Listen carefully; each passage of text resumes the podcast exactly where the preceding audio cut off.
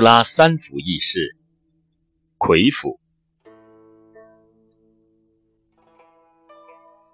有清一代是乌拉的黄金岁月。那时，乘舟楫之变，借皇家之威，大东北的财富都在向这里涌流。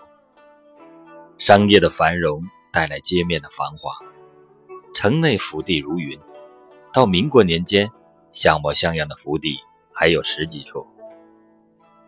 如今，岁月风雨的淘洗下，城颓夷了，店瘫毁了，衙门拆掉了。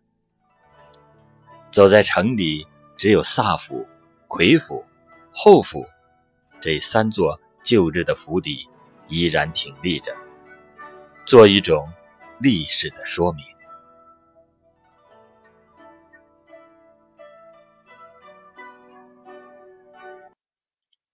作为古城吉林所余无几的百年老房子，今人对乌拉三府多有关注。以萨府为例来说，根据考证，在乌拉三府中，属萨府的建筑年代最久，为嘉庆年间修建，距今已有二百多年。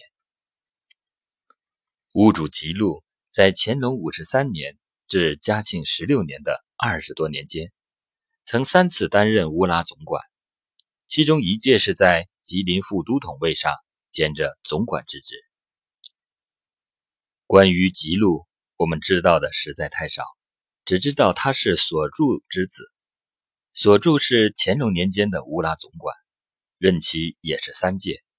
有一年，所著办了件丢面子的事儿，送到北京的循黄鱼勉强够数，可是却不够大。乾隆皇帝去天坛祭祀。走到正阳门外，在御窖里看到鱼市上卖的寻黄鱼，分明比贡品大出许多，顿时龙颜大怒。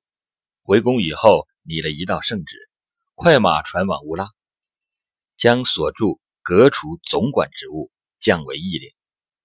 后来吉禄是怎样袭任总管之职的，我们就不得而知了。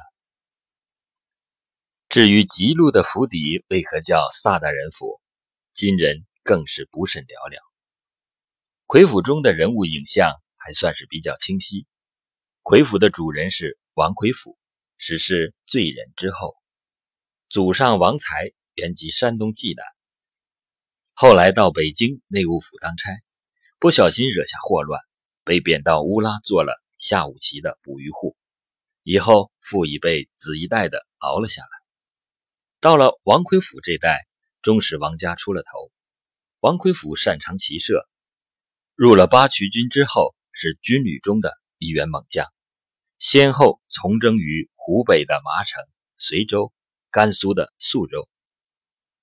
征伐新疆的伊犁之战中，颈部为敌将砍伤，差一点伤及喉咙，一颗头成了血葫芦，仍是杀敌不止。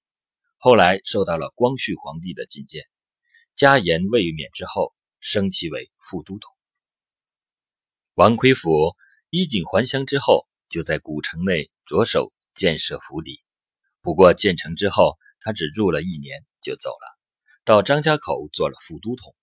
那时他已经七十三岁，在副都统任上，他也只干了一年就卸任了。活着时，他是先娶妻徐氏，以后又纳赵氏、徐氏、郭氏为妾。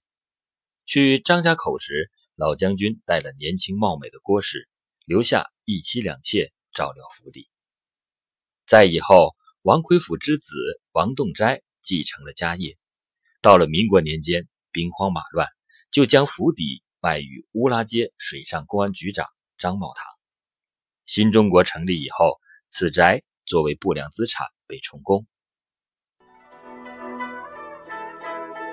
一座旧府邸。一处大宅院，记录的是几个朝代的历史。